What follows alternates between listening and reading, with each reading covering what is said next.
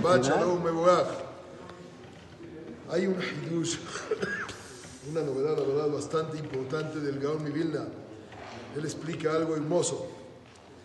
Ahora sí que abriendo con lupa el Humash y no nada más viendo la palabra literal. Tenemos dos veces en la Torah los diez mandamientos. Una vez en la parasha de la semana y una vez en Parashat Hanan.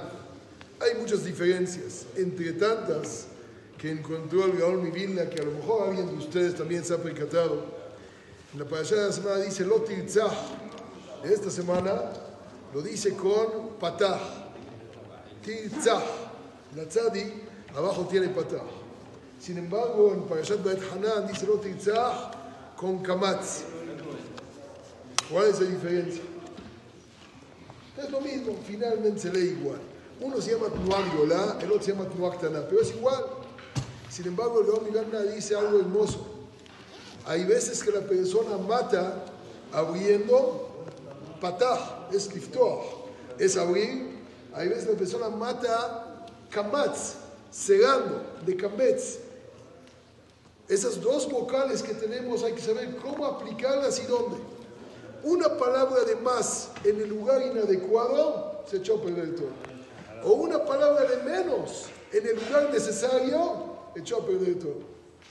Cuando la persona sabe que lo titzah no es nada más agarrar la pistola y está, hay veces con una palabra que le faltó a una persona, con eso, Barminan, hicimos eso, eso que acabamos de explicar. Entonces la persona tiene que saber ser espléndido en donde hay que ser espléndido. ¿Terminaste de comer? ¿Sabes decir gracias?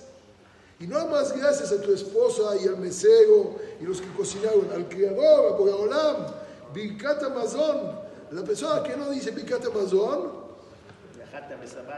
se hizo un poquito. No quiere agradecer. El que no le agradece a Boreolam es el primer mandamiento. Anojía, Shem lo queja. O al revés. Hay veces la persona es demasiado espléndido en palabras. Aquí en Aleijire, ahí sí le agradece todo y la señora está escuchando. Está esperando a ver cuánto le van a decir a ella alguna palabra.